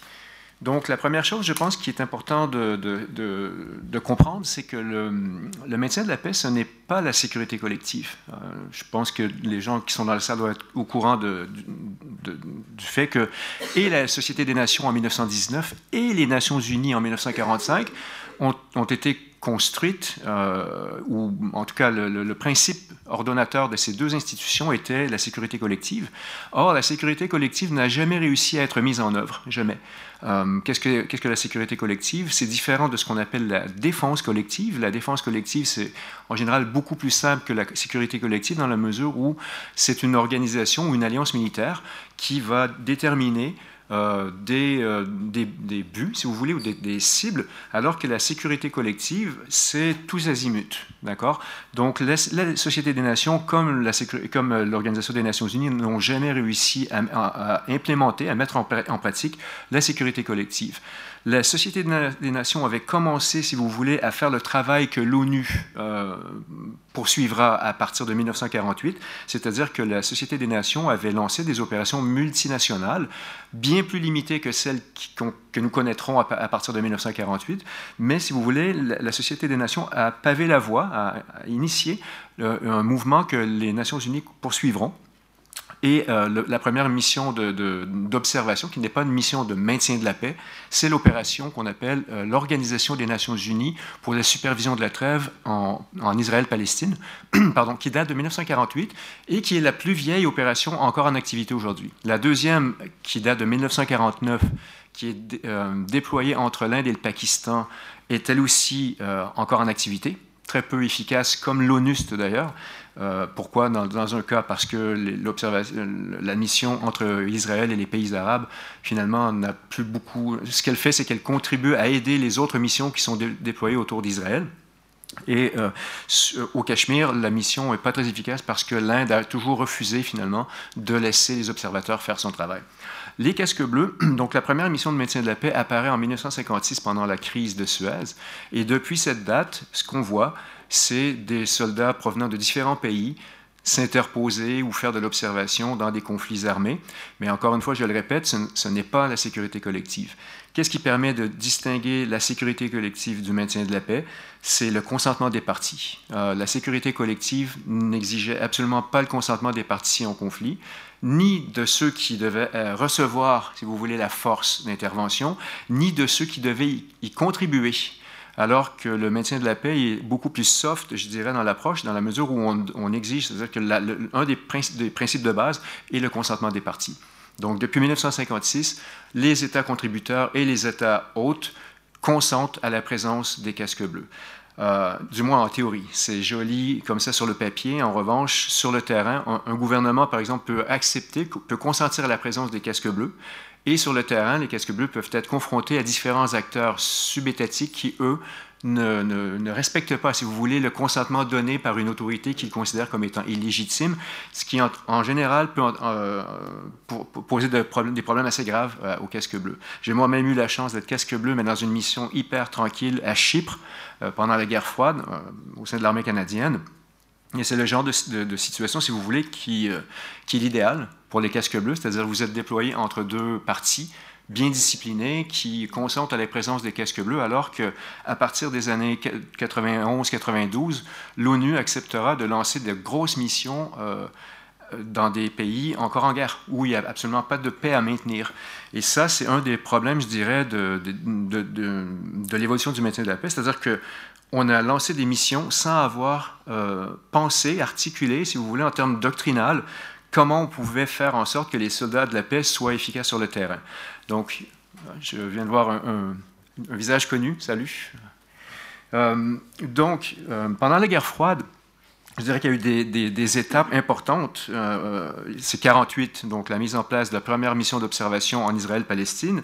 1956, en Égypte, la FUNU, la Force d'urgence des Nations Unies, qui est la première force de maintien de la paix avec le déploiement de casques bleus. C'est très simple. Pourquoi les casques bleus? Parce qu'il y avait, parmi les, euh, les, belligérants, il y avait l'armée britannique qui était là. Et euh, comme les troupes de, de l'ONU, au sein des troupes de l'ONU, il y allait avoir les Canadiens, euh, comme les uniformes britanniques et canadiens étaient similaires à cette époque-là, les Canadiens ne s'habillaient pas à l'époque comme les Américains, comme dans les années 70 et 80. Ben, pour, distinguer euh, pour que les Égyptiens puissent distinguer des Britanniques des Canadiens, on a eu l'idée de peindre les casques en bleu. Les casques bleus n'existaient pas avant 1956. Donc la FUNU, la Force d'urgence des Nations Unies, a été l'élément fondateur, si vous voulez, parce que c'est à, ce moment-là qu'on a défini quels étaient les, les euh, principes d'intervention des casques bleus. Donc, consentement des parties, impartialité des casques bleus et utilisation minimum de la force, euh, sauf en cas de légitime défense. On ajoutera plus tard euh, en défense du mandat, mais euh, comment peut-on rester impartial et utiliser la force pour défendre un mandat? Moi, ça, me pose un problème. On y reviendra, si vous voulez, après, ma, présentation ou, lors de la session des, questions. Il y, a il y, a 1960, qui est un moment charnière, c'est l'opération des Nations Unies au Congo. C'était la, plus grosse mission pendant la guerre froide. C'est une mission, une des rares qui a vu l'utilisation de la force à, ce niveau par les Nations Unies. On a utilisé des bombardiers. Euh, l'armée de l'air indienne a utilisé des bombardiers Canberra euh, pour pilonner les positions du Katanga qui cherchait à faire sécession du reste du Congo belge, ex-Congo belge, pardon.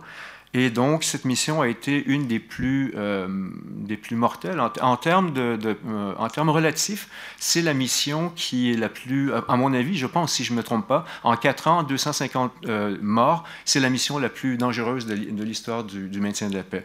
L'ONUC, donc, 1960, c'est la mission qui devait ne plus jamais se reproduire. C'est la dernière des dernières, si vous voulez, alors qu'à partir de 91, on verra rapidement apparaître de nouvelles missions qui ressemblent étrangement à celles qu'on a connues lors de, l'ONU en 1960-1964. 1992, création du DOMP, enfin. Enfin, on dote euh, euh, les, les, troupes de l'ONU, si vous voulez, d'un quartier général capable de fonctionner 24 heures sur 24 à New York. Avant la création du DOMP, euh, il y a une blague d'un général canadien déployé à Sarajevo en 92 qui disait Écoutez les gars, si vous avez un problème euh, lors de vos déploiements, n'essayez pas d'appeler après 18 heures le vendredi soir, heure de New York. Il n'y aurait personne jusqu'à lundi matin, d'accord? Et c'est une blague, mais euh, il y avait un, fond de vérité dans ça. Et donc la création du DOMP par Boutros Boutros-Ghali en 1992 a permis, si vous voulez, de de, donner une certaine euh, efficacité au fonctionnement des Nations Unies, mais aussi une doctrine, parce que le même Boutros Boutros-Ghali, en, en, juin 92, publiera l'agenda pour la paix, dans lequel il cherche à, développer une doctrine d'intervention du maintien de la paix. Et dans ce document, il propose quatre, euh, quatre grands types d'intervention, que sont l'observation, le maintien de la paix proprement dit, euh, le peacemaking qu'on pourra appeler éventuellement, qu'on pourra traduire par opération multifonctionnelle, c'est pas tout à fait la même chose, mais il y a quatre grandes opérations, si vous voulez, qui découleront de cette, de cette typologie, et l'imposition de la paix. L'imposition de la paix, comme je, viens de le dire, ça, a eu lieu pendant l'ONUC en 60-64, ça a eu lieu euh, en 1995 lors de l'intervention en, en Yougoslavie et en Somalie. Et en général, les casques bleus sont sont assez mal équipés pour faire de l'imposition de la force, le fameux peace enforcement, d'accord? Donc, ces quatre, missions, observation euh, euh OMP traditionnelle, comme à Chypre, euh, opération multifonctionnelle qui commence à apparaître officiellement avec le GANUPT en Namibie en 1949 et l'imposition de la paix.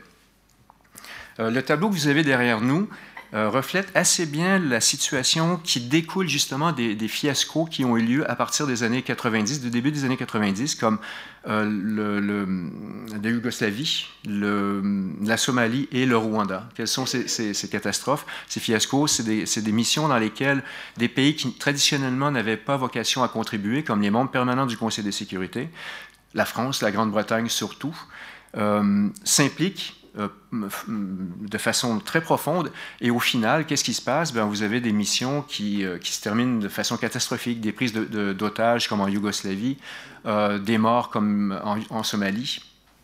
Et donc, la situation, je dirais, depuis les années 90, reflète assez bien ce maintien, c'est-à-dire que, comme vous le voyez derrière moi, vous avez les pays riches qui, dorénavant, ne contribuent pratiquement plus en termes de main-d'œuvre, contribuent strictement en termes financiers. Et d'un autre côté, vous avez des pays qui sont en développement et qui contribuent euh, pour le deux tiers des troupes. Euh, moi, quand je regarde ça, d'ailleurs, les chiffres ont, changé. Désolé de, vous dire ça, les gars, mais euh, le, Rwanda est passé devant l'Inde.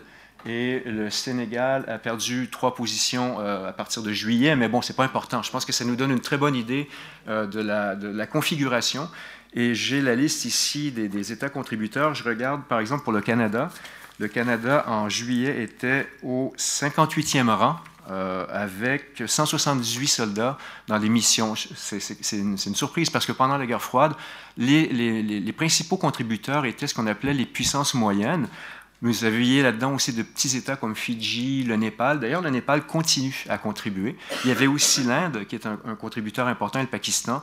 Et ces deux, ces États-là ont continué, si vous voulez, à contribuer. Mais en gros, ce qu'on voit ici, c'est une division du travail complètement inégale entre pays riches qui euh, payent et pays pauvres qui payent, mais euh, avec le sang de, leurs soldats.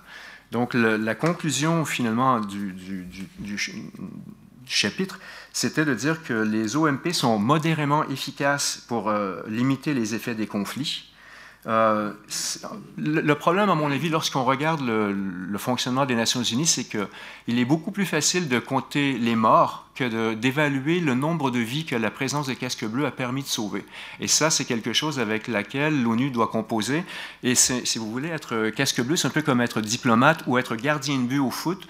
C'est un peu négatif. C'est-à-dire, quand vous êtes bon, euh, ça va quand vous êtes bon diplomate, on ne le sait pas parce que les trucs se règlent euh, loin des caméras. Mais un gardien de but, euh, il se fait tant qu'il bloque les, ballons, c'est super. Mais si un ballon passe, ben, le pauvre, il est euh, attaqué de toutes parts en disant qu'est-ce qu'il a été faible sur le but. C'est un peu la même chose avec les casques bleus. Combien de vies sont sauvées grâce à leur présence, c'est difficile à évaluer. En revanche, c'est très facile de compter, de comptabiliser les morts et de dire, de mettre ça sur le dos des Nations Unies. Euh, conclusion finale, c'est de dire que les OMP, les opérations de maintien de la paix, sont, sont, un outil de gestion des conflits utile, mais à mon avis essentiellement limité. Et là, je fais mon réaliste. Euh, pourquoi essentiellement limité? Parce que c'est un outil qui est au service des États membres. Euh, et c'est un vrai problème, parce que souvent les États membres vont demander, vont, si vous voulez, adopter des résolutions, et ensuite, surtout le, Conseil de sécurité, et ensuite euh, refiler le bébé au secrétariat, et laisse le secrétariat et les États qui contribuent se débrouiller avec le mandat du mieux qu'ils le peuvent. Et c'est un, un vrai problème. Je pense que les États membres ne devraient pas oublier finalement que l'ONU est un outil efficace, un outil qu'il faut protéger, sinon euh, l'ONU risque de perdre sa légitimité. Et donc, voilà, euh, il faudrait que les États membres travaillent dans, le sens où euh, on, ne devrait pas demander aux casques bleus d'accomplir des, des, tâches qu'ils sont incapables d'accomplir. Voilà. Merci. Je vais du coup euh, contribuer aussi, euh, mais je vous rassure de façon très très brève, pour euh, d'abord remercier les contributeurs. L'enjeu mondial n'existerait pas sans notre bonne volonté, Benoît et moi, mais aussi grâce aux contributeurs, grâce aux presses qui nous ont fait la confiance d'accorder la nouvelle mouture de l'enjeu mondial sur cette thématique, en sachant que la version papier, vous l'avez juste là, à quelques mètres, la version numérique est activée Hein, depuis euh, quelques heures. Euh, donc le site compagnon qui est relié euh, au volume physique et qui est un outil particulièrement précieux pour aborder les enjeux de l'espace mondial, vous l'avez maintenant en consultation directe. J'aimerais juste euh, souligner finalement peut-être deux apports complémentaires par rapport à la richesse des, propos euh, qui ont été euh, dits ce soir. un apport formel et quelques apports fonciers supplémentaires. Il y a un apport formel dans cette version de l'enjeu mondial. On a voulu expérimenter une nouvelle rubrique grâce à une collaboration avec RFI et Marie-France Chatin qui est l'esprit de la controverse. on a enregistré deux émissions. Euh, la première avec deux collègues, Laure Bardiès et, euh, euh, Xavier, non pas Xavier Delory, si, Mathias. Mathias, voilà, Mathias Delory, sur la place des militaires dans la lutte contre le terrorisme. Et une autre controverse encore plus, je dirais, incongrue, euh, de faire parler euh, un militaire, le général Vincent Desportes, avec Bruno Latour, euh, autour des nouveaux espaces de conflictualité. Donc c'est plutôt cocasse. ça donne des choses assez intéressantes, mais qui est assez révélatrice aussi du, décentrement qu'on a voulu un petit peu développer dans le cadre de, de cet enjeu mondial. Le deuxième type d'apport complémentaire sur le plan du fond. Euh, j'insisterai peut-être très brièvement sur trois points. Le premier, c'est qu'en effet, euh, euh, la richesse et, l'apport de l'enjeu mondial, c'est de donner des statistiques et des chiffres, mais aussi de donner une boussole pour explorer ces chiffres et ces statistiques. Je, vous invite, on a beaucoup d'étudiants et de doctorants qui sont intéressés in situ sur les problématiques de défense et merci d'être là. je vous invite très très vivement à lire en particulier le chapitre qu'a cité Benoît de Charles-Philippe David et Alexis Rapin, qui euh, offre, je des outils pour euh, euh, y voir peut-être un peu plus clair déjà dans l'offre qu'il y a en termes de statistiques pour mesurer les conflits armés, qui est une, affaire très compliquée. La le deuxième type d'apport complémentaire, les deux femmes du panel, et d'ailleurs permettez-moi de me réjouir de voir des femmes qui, qui, travaillent sur ces questions de défense et des questions de sécurité. C'est important de montrer que voilà, il n'y a pas que des hommes qui sont intéressés à ces problématiques. L'intérêt de euh, des travaux de Marine et de, Pauline permettent aussi d'appréhender les nouveaux espaces de conflictualité et de voir les intersections qu'il y a entre ces différents espaces de conflictualité. Il y a un contributeur qui vient d'arriver, il se cache derrière, c'est Adrien Estève, qui a commis euh, l'article sur le warfare, qui participe de la même dynamique. C'est-à-dire de, considérer que les espaces de conflictualité ne peuvent pas se limiter à un dénombrage chiffré euh, des budgets militaires. il y a d'autres enjeux qui se cachent derrière. Et du point de vue de la guerre légale, l'actualité, chose cocasse ou non. Hein, vendredi, vous avez peut-être vu hein, que la CIJ, la Cour internationale de justice, a rendu un avis qui sanctionne les États-Unis concernant euh, les sanctions à l'égard de l'Iran euh, suite euh, à la volonté des États-Unis de sortir de l'accord relatif au nucléaire, en considérant que ces sanctions n'apportaient pas les garanties suffisantes en matière d'accès aux biens humanitaires des populations iraniennes.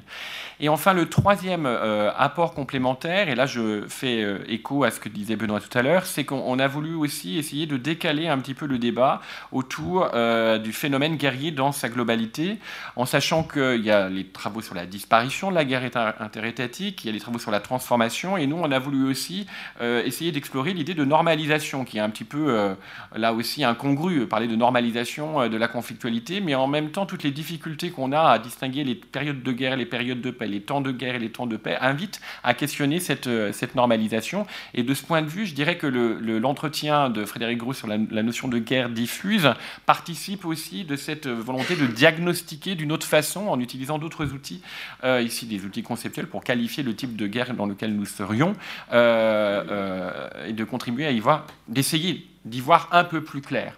Voilà, maintenant, Benoît, je te laisse peut-être prendre la direction de la discussion pour prendre les... La parole est à vous. tout d'abord, merci beaucoup pour vos interventions, c'était très intéressant. je voudrais revenir sur ce que vous avez mentionné en introduction, que les dix dernières années, les guerres ont augmenté, la conflictualité a augmenté. Et euh, vous avez beaucoup parlé de comment la guerre s'est transformée et les conflits armés se sont transformés. Mais euh, vous n'avez pas vraiment abordé cette question pourquoi il y a plus de guerres maintenant qu'il y a dix ans. Est-ce que vous avez des, réponses à ça et euh, des, réponses qui vont justement au-delà du local et du présentiel?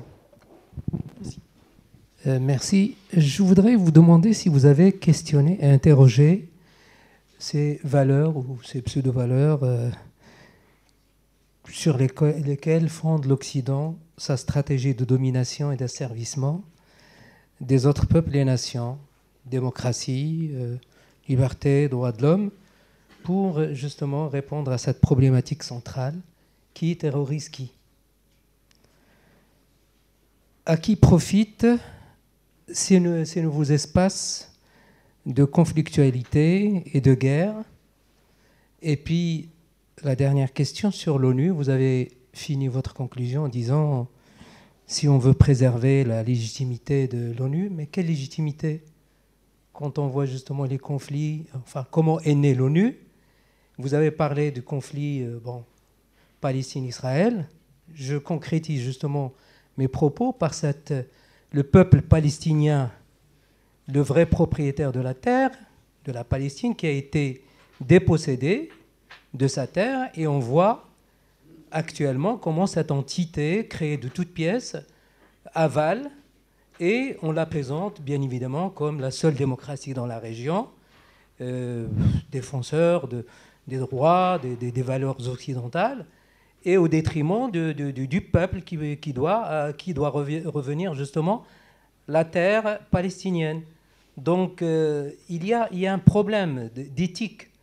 Pourquoi justement on ne va pas au bout des, réflexions pour euh, défaire justement toute cette pseudo-domination au nom de ces pseudo-valeurs? Merci. Je reprends peut-être la, dernière question concernant l'histoire Clark, n'est-ce pas? Euh, Il faut dire euh, qu'avec le même matériel empirique essentiellement, n'est-ce pas? Il dit des choses totalement opposées. Euh, au fond, il a, il a valorisé le rôle de, la Serbie hein, dans, le déclenchement de la Première Guerre mondiale, mais selon moi, enfin, c'est un historien classique. Enfin, il écrit admirablement bien, n'est-ce pas, Clark hein, C'est ça, ça fait son succès. Il écrit super bien, euh, mais euh, dans la substance empirique, il n'y a rien de neuf. Et personne ne conteste aujourd'hui qu'au fond, il y avait un acteur majeur qui a donné un feu vert et qui a même poussé l'Autriche-Hongrie, n'est-ce pas, à prendre le risque d'une guerre mondiale. C'est l'Allemagne, incontestablement. Donc on ne peut pas, je pense, donner la, faute à un, acteur euh, comme la Serbie. Hein, donc ce n'est pas la Serbie qui a pu euh, déclencher la guerre. La France, encore moins, puisque la France, euh, son rôle se limitait essentiellement à appuyer la Russie. Hein. donc il y a cette histoire de paléologue, l'ambassadeur qui a peut-être pas transmis, etc. Mais disons, elle n'a peut-être pas tout fait pour éviter la guerre, mais c'est autre chose que l'initier, pousser, n'est-ce pas, jouer euh, le, jeu. Donc il y, a, une différence de taille. Euh, donc j'aurais bien voulu répondre à cette question qui a été posée pour le dernier 10 ans, n'est-ce pas, le conflit. oui. Oui, bien sûr, ça correspond bien à la nation allemande, n'est-ce pas, de nouveau reconstituée. Ça décharge un peu nos responsabilités et tout va mieux, n'est-ce pas. Euh, mais on peut être sûr euh, peut-être en, 25 ans, on va écrire exactement l'opposé, n'est-ce pas? Et bon, ça, ça fait changement paradigmatique, mais avec des données quand même euh, inchangées. Hein. Mais euh, cette question a été posée pour le dernier 10 ans. Hein. pourquoi il y a plus de conflits armés Pourquoi il y a des conflits interétatiques Bon, si je lis ça à la reconnaissance, bon voilà, mon thèse fétiche un petit peu, n'est-ce pas? Euh, Moi, j'expliquerai cela aussi par euh, l'exclusion grandissante de, certaines euh, puissances centrales enfin, des organisations internationales, ou la marginalisation, dont je parle essentiellement de la Russie, hein, l'extension de l'OTAN, l'expulsion de G8 qui a eu des effets totalement contre-productifs, euh, pareil pour la Chine qui reste toujours quand même aussi assez stigmatisée, même s'il y a du commerce. Euh, donc il y a plus de violence symbolique, si on veut, dans les relations internationales depuis une quinzaine d'années. C'est aussi vrai pour les acteurs, euh, vous avez évoqué, n'est-ce pas, les injustices, bon, parlant pas de l'État palestinien, qui n'est pas un vrai État, qui est étriqué. Donc on a ces situations de, de domination, d'humiliation qui sont de moins en moins acceptées parce que de plus en plus visibles dans le contexte de globalisation. Je voulais juste ajouter une chose. Euh, euh, en fait, quand on, s'intéresse à la guerre du point de vue des, études de renseignement, euh, on est quand même assez vite tenté de donner une réponse extrêmement réaliste, à savoir que la guerre secrète est permanente et qu'elle n'a donc jamais disparu. Et donc finalement, l'espion serait cette figure du, guerrier secret dans les coulisses de l'histoire qui essaierait de ménager l'anarchie internationale. Euh, et, je pense que c'est une, c'est une vision euh, assez, assez juste. Alors après, je pense qu'il faut s'entendre sur ce que l'on veut dire par guerre, et c'est pour ça que je suis très reconnaissante euh, que vous ayez mentionné les travaux de, Frédéric Gros, parce que je pense que ce questionnement prend tout son sens dans le cadre du contre-terrorisme aujourd'hui et des transformations, des notions qui ont été parfaitement étudiées. La question de l'état de violence, est-ce qu'on peut parler d'état de guerre? Euh, voilà. Mais en tout cas, du point de vue du, renseignement, euh, les guerres secrètes ont toujours eu lieu et elles auront toujours lieu.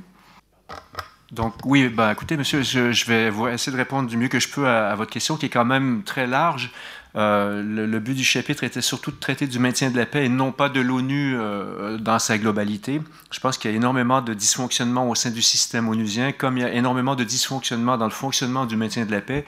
Qu'est-ce que j'entendais par euh, légitimité? C'est d'essayer d'éviter d'empêtrer de, les forces de l'ONU dans des missions qu'elles sont incapables de d'effectuer. De, Dans des cas comme l'ex-Yougoslavie, où on a déployé des forces et qu'on a constamment cherché à changer le mandat, finalement, on, donne l'impression, l'image qui, qui, en ressort, c'est que les casques bleus sont complètement incompétents et incapables de, protéger des populations euh, civiles. Euh, bien entendu, le cas de la Palestine et, d'Israël est, problématique. Euh, ce qui est d'ailleurs intéressant de noter, c'est que le, berceau du maintien de la paix des casques bleus se situe en Israël-Palestine. Hein. Les, premières missions, la première mission d'observation, c'est 48, après lors, de, bah, lors, du conflit finalement pour la naissance d'Israël. Euh, ensuite, vous avez 56, encore une fois, Israël et ses voisins sont impliqués dans la création du maintien de la paix en tant que tel, en 1956.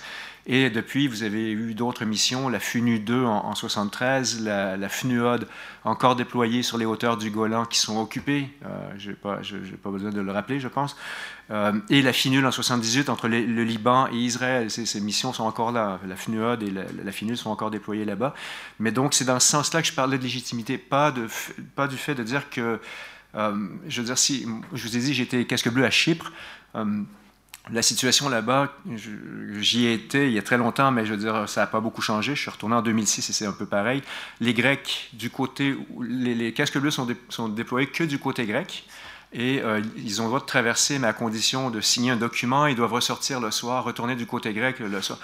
Pour les Chypriotes grecs, les casques bleus figent une situation qui est complètement contraire à leurs intérêts, puisque ce qui se passe, c'est qu'on reconnaît de, façon euh, informelle, si vous voulez, la, conquête par l'armée turque en 1974 de la partie nord de l'île. Mais là, moi, je ne traitais pas de cette question-là, si vous voulez. Quand je parle de maintenir la légitimité de, l'ONU, en tout cas des, des troupes de l'ONU, des casques bleus, c'est d'essayer d'éviter de les empêtrer dans des missions euh, voilà, je ne sais pas si ça vous satisfait ou non. Euh, non, probablement pas. Je suis désolé. Donc, si vous voulez, on va essayer de vous répondre, si, c'est possible. Merci.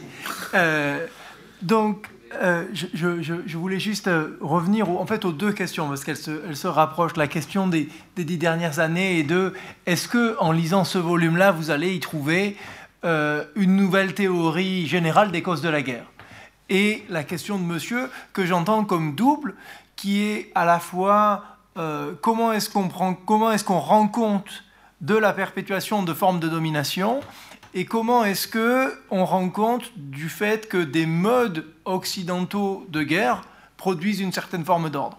Euh, donc je, réponds d'abord à, la vôtre euh, en un sens par la négative, c'est-à-dire que je crois, euh, Thomas, pour le coup, élabore dans ses propres travaux euh, une théorie des causes de la guerre à partir de la méconnaissance. Euh, mais en fait, il n'y a pas de consensus au sein des, auteurs du volume sur cette théorie, parce que simplement l'objet du volume n'est pas d'en produire une.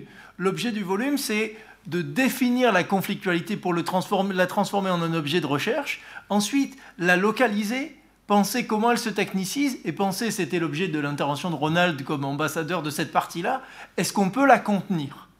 Là où je, pense que les contributeurs sont d'accord, c'est dans la nécessité de dépasser une espèce de matérialisme géopolitique qui revient régulièrement à la mode comme étant voilà, la vérité du terrain et le moment où la guerre dit sa vérité.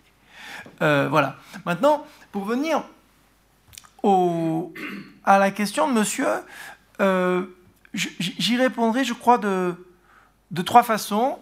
La, première partie, euh, et vous en avez entendu un bout en fait dans l'intervention de Thomas sur euh, la performativité des croyances et le fait que l'idée de l'inévitabilité de la guerre produit le conflit elle-même.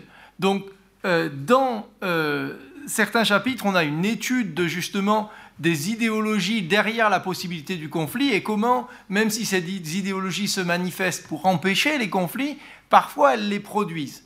Là où ça se traduit en, termes technologiques, et c'est un chapitre euh, dont on n'a pas encore parlé, c'est dans le chapitre de, Thomas Hippler euh, sur justement le bombardement stratégique et où son travail c'est de montrer comment la pratique du bombardement stratégique aboutit à élargir le domaine du champ de bataille et à potentiellement euh, gommer ou rendre flou les catégories qui permettent de distinguer le combattant, le non-combattant, ainsi de suite.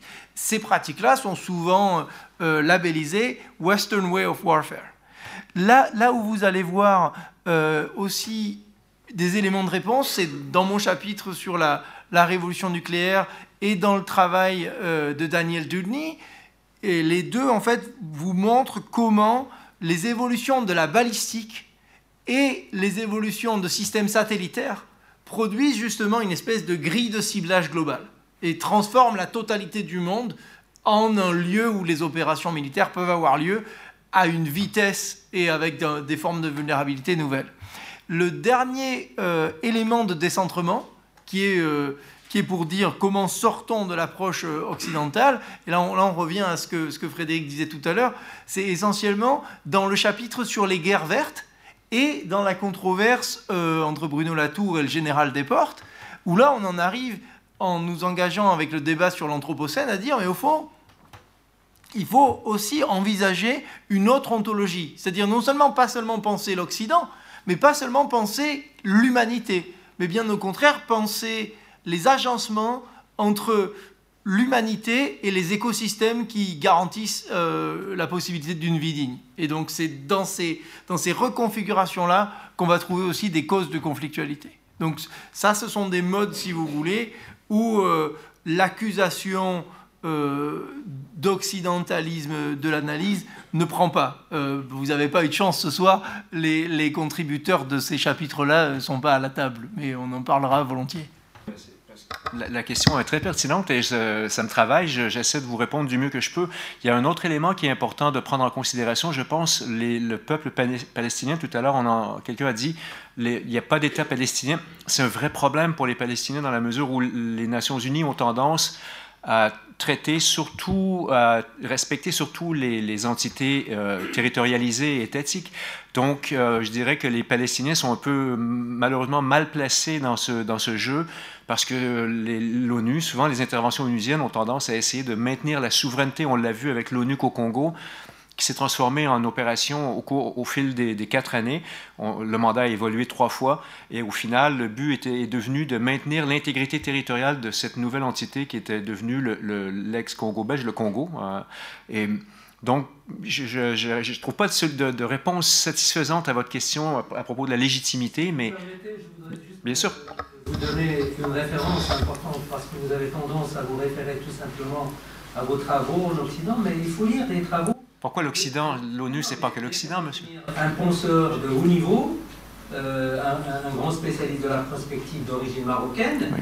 Mendir Manja, connu mondialement, avait écrit justement euh, sur ces, conflits et avait euh, écrit un livre référence, La première guerre civilisationnelle, avec l'invasion de l'Irak.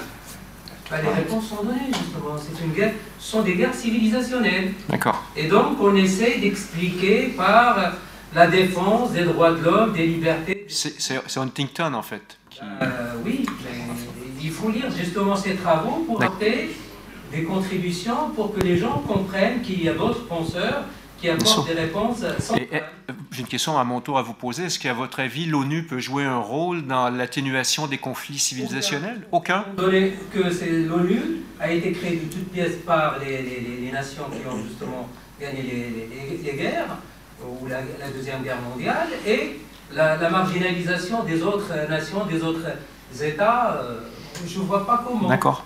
Donc avec les, cinq qui, ont le, droit de veto, avec les, moi, je ne vois euh, aucune solution. je suis sûr que... Je, crois qu'il y avait d'autres questions. indirectement sur, euh, sur, sur, euh, sur, ce que vous dites, mais on va prendre une, une, autre série de questions et on va rebondir en partie sur ce que vous venez de dire. Oui, alors désolé, je ne vais pas parler du choc des civilisations, mais revenir à des éléments opérationnels sur la question à la fois du cyberespace et la question du renseignement. Euh, ma question étant, est-ce qu'aujourd'hui, dans vos analyses, euh, vous imaginez la fin d'une distinction entre renseignement intérieur et renseignement extérieur, du fait à la fois du nouvel espace qu'est le cyberespace et qui entraîne un certain nombre de problématiques de sécurité à la fois intérieur et extérieur, et à la fois sur la question d'un traitement du renseignement qui aujourd'hui demande une mutualisation, à la fois dans son traitement, bien sûr, et sur le fait notamment rien que le terrorisme aujourd'hui, le besoin aujourd'hui d'échanger entre des services intérieurs et extérieurs. Est-ce que cette distinction aujourd'hui, elle, existe encore ou elle tend à disparaître? Et est-ce que la communauté du renseignement est une réponse justement à cette distinction? Ben, la, réponse que j'allais vous donner justement était dans la fin de votre question, à savoir que cette, cette idée qu'il faudrait qu'il y ait une sorte d'indistinction euh, émerge évidemment avec la question du terrorisme transnational avant le cyberespace. Euh, après, euh, vous dire qu'il y a une une, disparition de la frontière, euh, je ne le crois pas. Euh, bien sûr, en fait, la réorganisation de la communauté du renseignement en France, qui date de 2014, mais qui est le, produit d'un long moment de réorganisation initié euh, sous Sarkozy en, en 2007, vise à recentraliser, qui est quand même toujours, en général, ce que l'on essaie de faire avec le renseignement. On est à peu près euh, dans la même logique euh, au lendemain du 11 septembre. Je ne crois pas qu'il y aura euh, à terme une, indistinction totale entre intérieur et extérieur. D'ailleurs, la DGSI et la DGSE ont chacun a priori leur, espace et, d'ailleurs leurs autorisations opérationnelles. de la même manière, aux États-Unis, vous avez quand même toujours, alors même s'il y a eu d'énormes modifications, mais ce serait beaucoup trop long de rentrer dans le détail, vous avez une CIA qui, a priori, dans sa lettre de mission, n'est pas autorisée à, intervenir sur le territoire, même si elle le fait, mais dans des opérations conjointes avec le FBI, puisque le FBI est considéré comme la seule agence pouvant intervenir sur le, territoire américain. Et de la même manière, le FBI a vu son domaine d'action étendu au lendemain du 11 septembre. Euh, on a vu des agents du FBI dans les geôles euh, interrogés euh, de façon extrêmement brutale. C'est un euphémisme, évidemment, des, des, suspects de terrorisme. Donc, je, pour répondre simplement, je ne crois pas que dans l'organisation même des, des, agences, il va y avoir une, une indistinction totale. en revanche, oui, vous avez tout à fait raison. Je pense que de toute façon, l'urgence de la coopération euh, face aux nouvelles menaces euh, est claire et, semble évidemment être traitée de plus en plus par la création de ces fameux CNCT en France, de la fonction de coordinateur du renseignement, etc. etc.